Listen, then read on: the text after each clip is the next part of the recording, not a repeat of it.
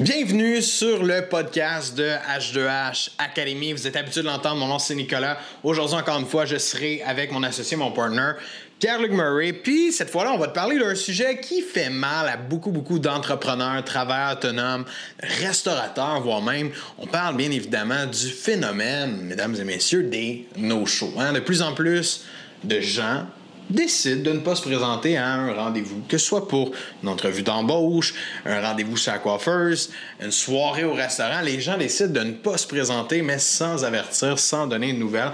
Puis, il y a des solutions à ça, il y a des façons de faire pour éviter les no-shows, réduire ce fameux phénomène-là prendre le contrôle un peu de nos ventes, prendre le contrôle de notre business. Sur ça, je te laisse sur le contenu à l'heure actuelle. J'espère que tu vas apprécier. N'oublie pas de laisser tes commentaires, t'abonner si tu aimes ça.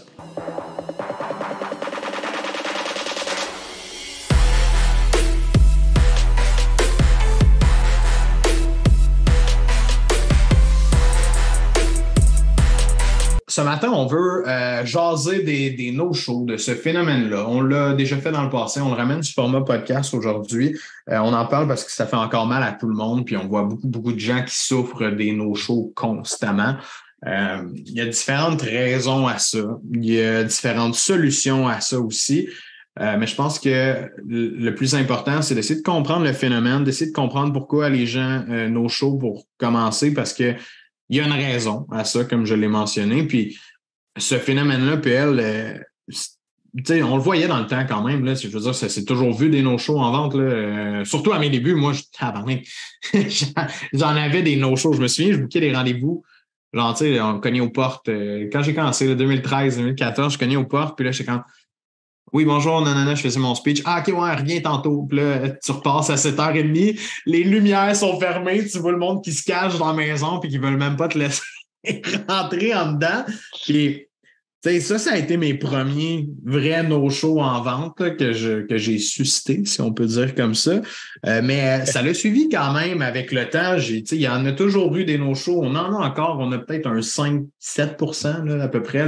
Je n'ai pas le chiffre exact sous la main, mais on a encore un taux de no-show. Puis il va toujours en avoir un. On ne peut pas le rayer à 100 de la carte.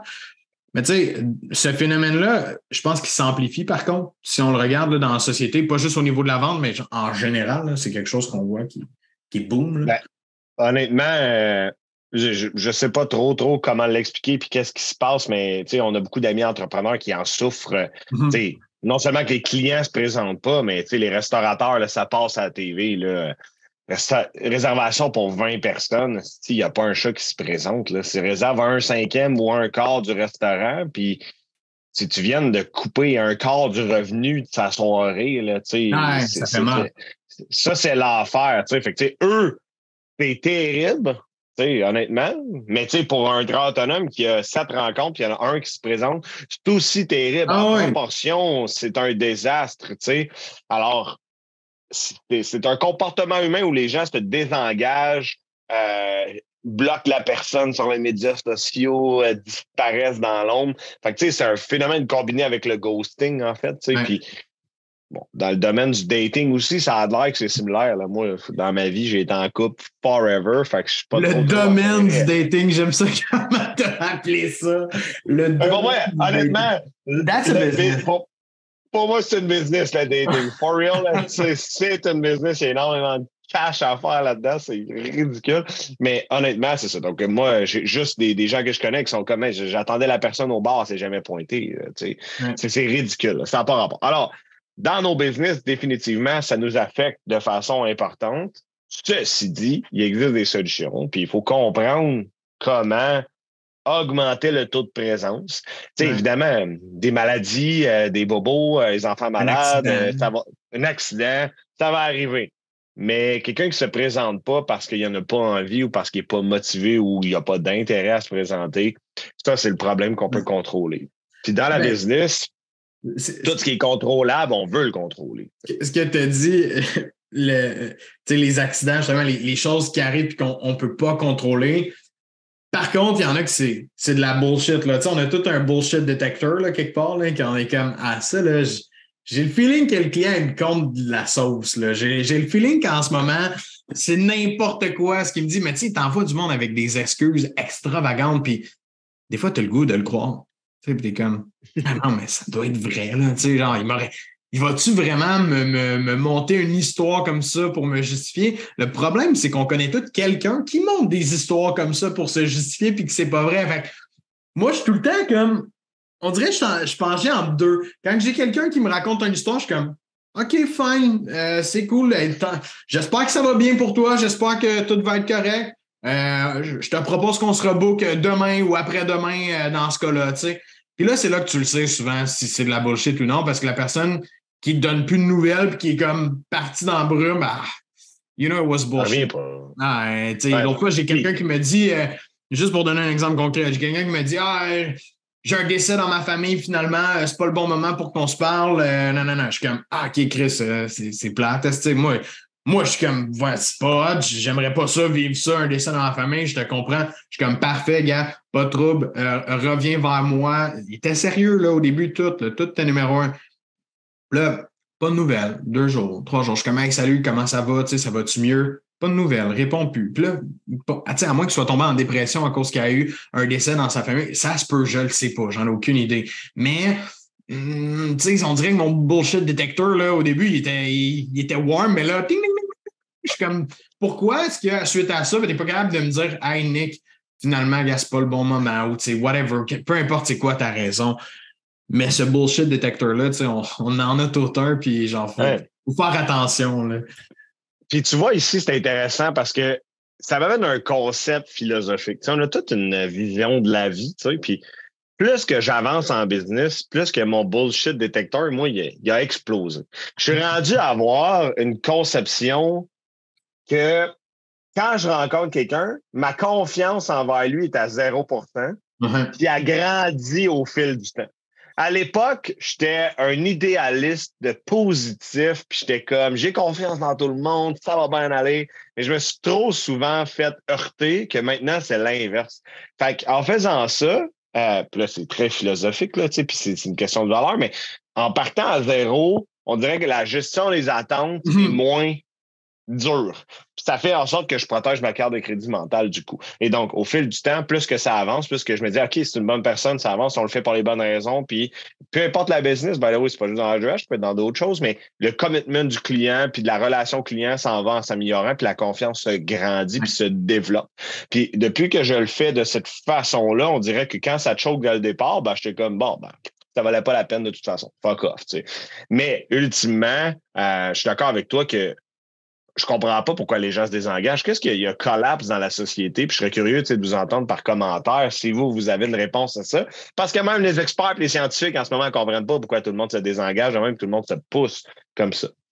Mais ceci dit, il existe des solutions. Puis c'est ce qu'on veut discuter aujourd'hui. Oui, c'est ça. Le, pourquoi du comment euh, qu'on s'y penche euh, des heures et des heures et des heures, on n'arrivera pas. Moi, je pense qu'il y a un concept que la vie va tellement vite, puis les gens ont ont de la difficulté à, respecter leur engagement. Les gens veulent bien paraître, les gens veulent faire plaisir, mais au final, euh, pas tant que ça, parce que quand vient le temps justement de passer à l'action, de, prendre action ou juste de dire hey, non, finalement, je peux pas, ça vient difficile. Il y a beaucoup de yes men dans la société. On dirait que ça, ça, se crée avec le temps. Puis c'est correct, c'est pas, pas un défaut à la base. C'est comme comment je pourrais dire ça?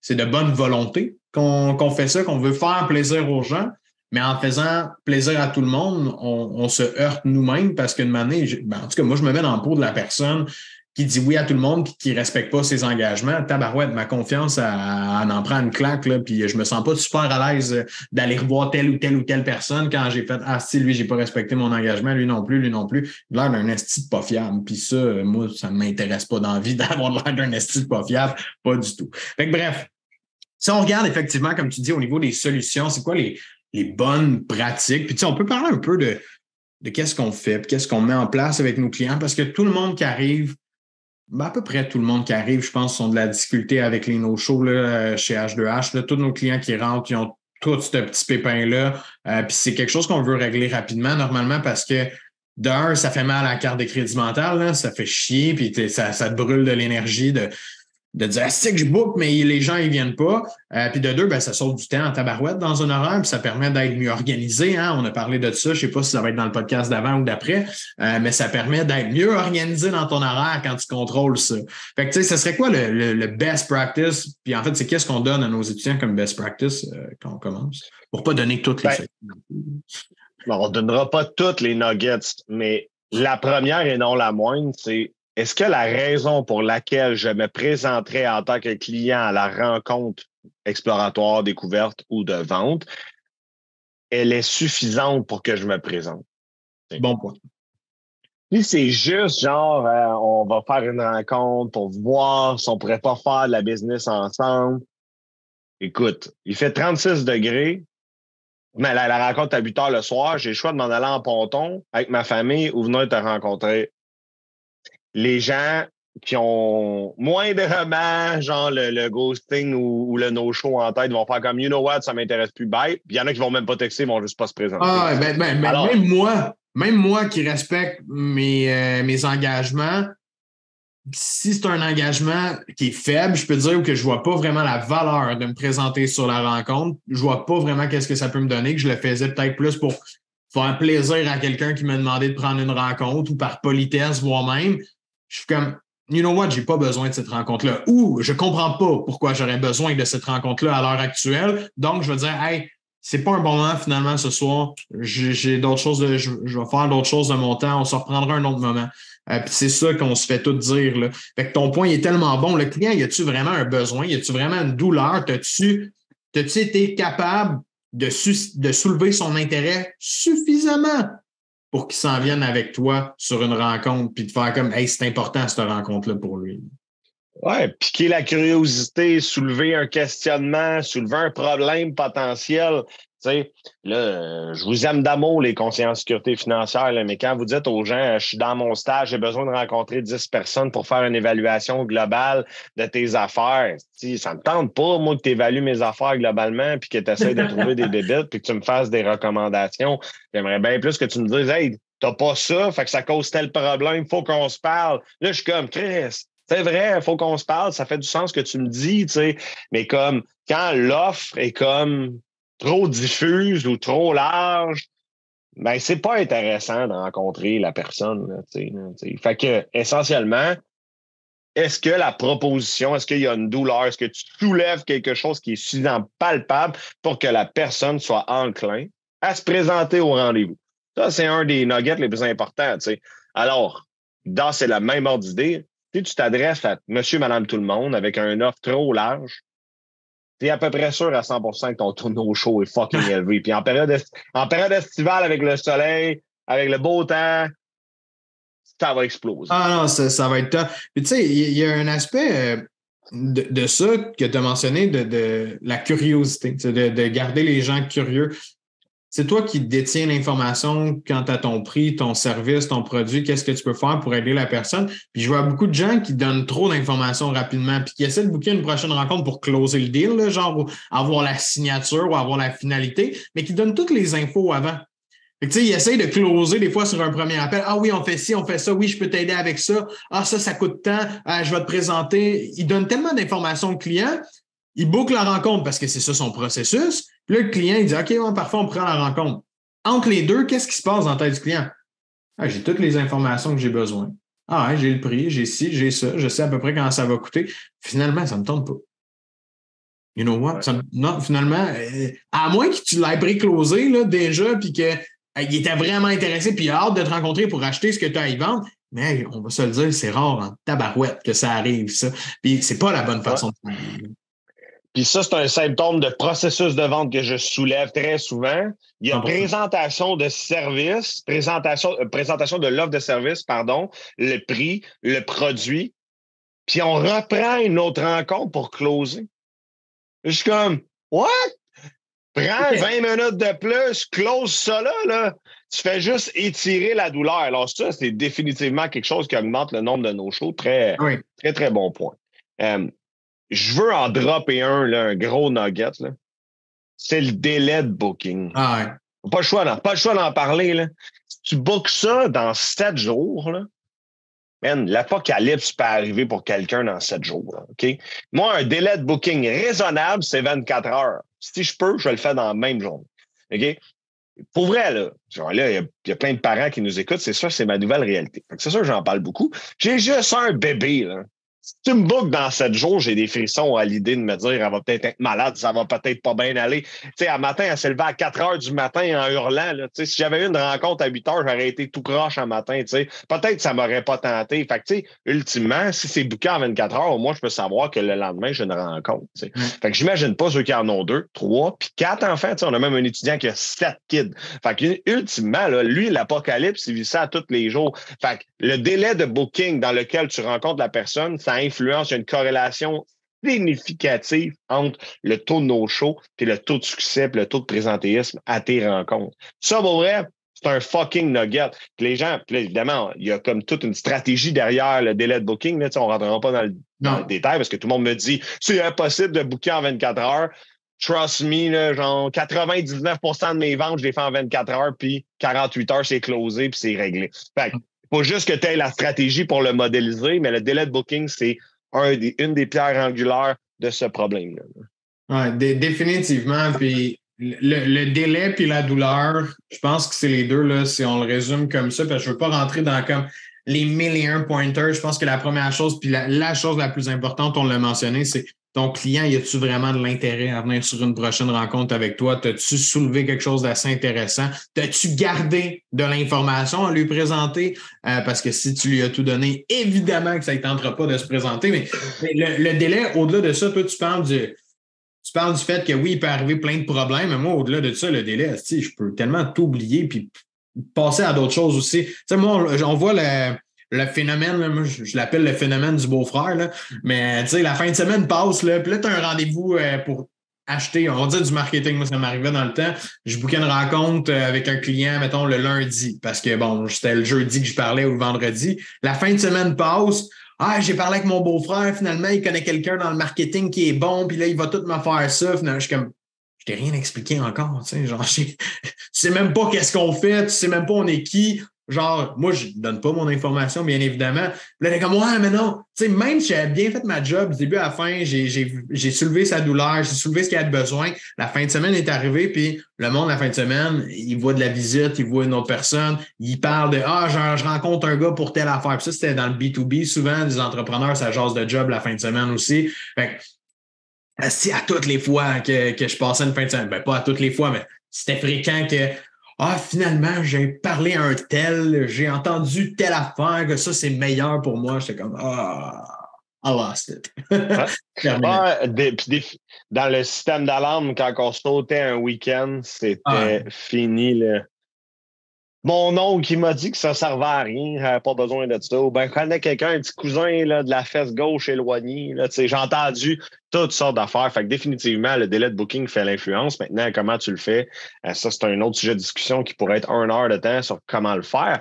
Mais tu sais, ça, quand tu disais il faut que tu t'en gardes un peu, puis ça me faisait rire parce que dans le dating, c'est la même affaire. Si tu show up, tout ce que tu as show up avant de rencontrer la personne, ça se peut que ça ne tente pas de te parler. Fait que si t'es un brin cave ou un brin fou, garde-toi un petit peu. Là, ultimement, il y en a qui sont des extravertis puis qui ils exposent toute leur personnalité. Garde-toi un peu. Ça fait très, très rire. C'est la même chose avec le client. sais, dévoile pas toute ton offre, garde la curiosité, essaie de le garder animé dans cette relation-là pour qu'il ait envie de venir te rencontrer. C'est important. moi, je, je, le vois un peu comme genre, tu sais, le client, il a des besoins, puis c'est comme si je cochais toutes ces cases. OK, j'ai besoin de savoir c'est quoi le service, j'ai besoin d'avoir un avis, une idée globale du service, j'ai besoin de savoir comment ça coûte. Puis les gens pensent qu'ils ont toutes les infos pour prendre la décision. Fait tu sais, quand tu coches toutes ces cases-là, avant même d'avoir présenté ton offre, comment veux-tu l'amener sur une rencontre? Il y a tout ce qu'il a de besoin pour prendre sa décision. Du moins, il pense qu'il y a tout ce qu'il a de besoin pour prendre sa décision. Fait à moins que tu sois euh, Superman, tu ne pourras pas te faire changer d'idée. Son idée est fixe, elle est faite. C'est vraiment tough. Là, puis moi, j'essayais, je me souviens, quand je faisais cette erreur-là dans le temps, j'essayais tout le temps de ramener mon client. Ouais, mais monsieur le client, laissez-moi, je vais vous présenter, je vais vous montrer. Puis là, j'étais, ouais, non, Nicolas, merci, c'est bon, on a quelqu'un. Puis là, là, c'est facile de fermer la porte. Là. Il y a tous les outils pour te fermer ça en plein dans le nez. Fait cette erreur-là, elle coûte extrêmement cher euh, de donner trop d'informations, d'en divulguer, divulguer trop rapidement. Elle te coûte tellement cher en vente qu'une année, là, moi, je me suis tanné, j'étais comme, Asti, je suis tanné, là, me semble, de me faire fermer la porte au nez comme ça ou de me faire comme canceller mes rendez-vous dernière seconde. Je comprenais pas pourquoi ça m'arrivait au début. Puis, j'étais comme, ben, je like, je réponds à ses questions, euh, je, fais ce que le client me demande. Ça revient à un autre podcast qu'on a fait récemment sur la prise de contrôle dans le processus de vente. Euh, c'est mon processus de vente. Si le client il te demande des informations, même sur ton premier appel, s'il est bien, bien curieux, là, ça, c'est un un autre nugget qui revient à, ça, à l'autre podcast, allez l'écouter au complet si vous voulez avoir tout le détail. Mais quelqu'un qui est bien curieux, quand, hey, puis Nicolas, ça, ça coûte combien? Ah, puis là, comment ça marche? Ça, je suis comme, hey, vraiment content que tu aies de l'intérêt pour ça. C'est vraiment cool. J'ai hâte de te parler de ça. J'ai hâte de te montrer comment on fait ça. Mais pour l'instant, ce que j'ai besoin, prochaine rencontre, c'est de comprendre ta réalité, de poser une couple de questions pour voir si euh, j'ai le bon service, le bon produit pour toi. Je veux pas, pas te faire perdre ton temps avec quelque chose que je pourrais pas t'aider. Fait que dans la prochaine rencontre, on va regarder ça ensemble. Merci pour ton intérêt c'est comme ça qu'il faut répondre à quelqu'un qui, a de l'intérêt, qui est excité, pas en donnant toute notre information puis en vomissant ça en cinq minutes, que normalement, tu vas prendre 45 minutes à expliquer. Ça fait pas de sens.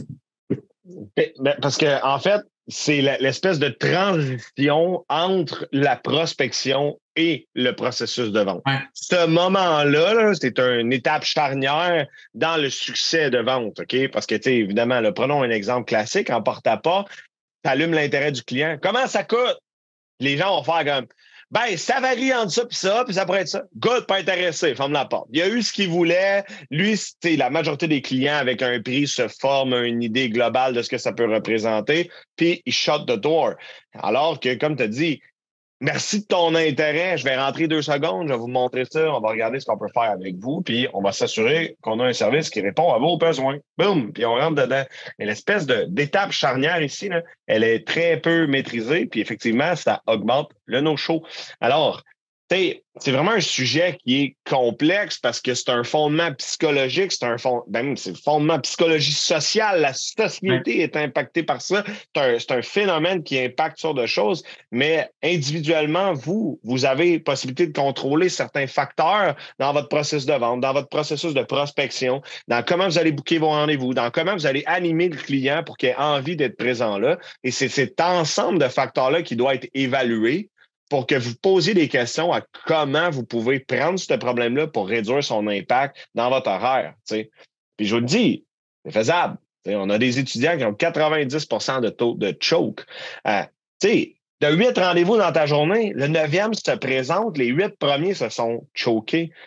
C'est sûr que tu ne le closeras pas. Là. Ta carte de crédit mental, elle a envie d'aller pitcher en bas du pont. C'est ça que tu as envie de faire. Tu n'as pas envie de vendre ce client-là. Tu es comme, j'ai prospecté pour qu'il se présente. Il n'y a personne qui se présente. Puis là, tu en as un qui se présente. Tu es brûlé raide. Là. Je veux dire, c'est impossible. Alors, ultimement, il faut adresser ce problème-là. Il faut se poser des questions. Puis, ultimement, revenez un peu en arrière dans le podcast puis mettez en application ce qu'on vient d'expliquer. Si tu n'as pas de douleur, si tu offres quelque chose de trop global, c'est pas excitant de se présenter. Ça ne nous tente pas. Puis je suis sûr, si tu te poses la question, toi, as-tu envie de te présenter à un rendez-vous de même? Si la réponse c'est non, ben assure-toi donc de, présenter quelque chose que toi, tu auras envie de te présenter. Je l'aime, celle-là. C'est très, très bon. On va closer ça là-dessus. Merci tout le monde. Puis si vous avez des questions supplémentaires par rapport à ça, si vous avez besoin d'aide, vous savez où nous trouver. Facebook, Instagram, euh, whatever. Vous venez nous écrire, ça va nous faire plaisir de regarder si on peut vous aider avec ça. C'est terminé pour l'épisode 31. Merci d'avoir été avec nous. Euh, dorénavant, je vais faire ça. Je vais annoncer le prochain épisode, du moins quand je sais c'est quoi. Et là, ils sont déjà tournés. Le prochain épisode, on va parler des problèmes d'organisation. Hein. Les no-shows, c'est une chose qu'on a rayé maintenant. Euh, je sais qu'il y a beaucoup d'entrepreneurs, beaucoup de travailleurs autonomes qui ont beaucoup de difficultés avec l'organisation, des gens qui viennent de d'autres domaines, qui ne sont pas habitués d'être à leur compte. Donc, stay tuned, abonne-toi si tu recevoir une notification pour voir notre prochain épisode de podcast. Euh, n'hésite pas à liker, commenter, partager. Euh, Parle-en à tes amis, ta famille. C'est la moindre des choses. Ça fait une énorme différence pour nous, je le répète. Encore une fois, merci beaucoup. On se revoit dans le prochain épisode.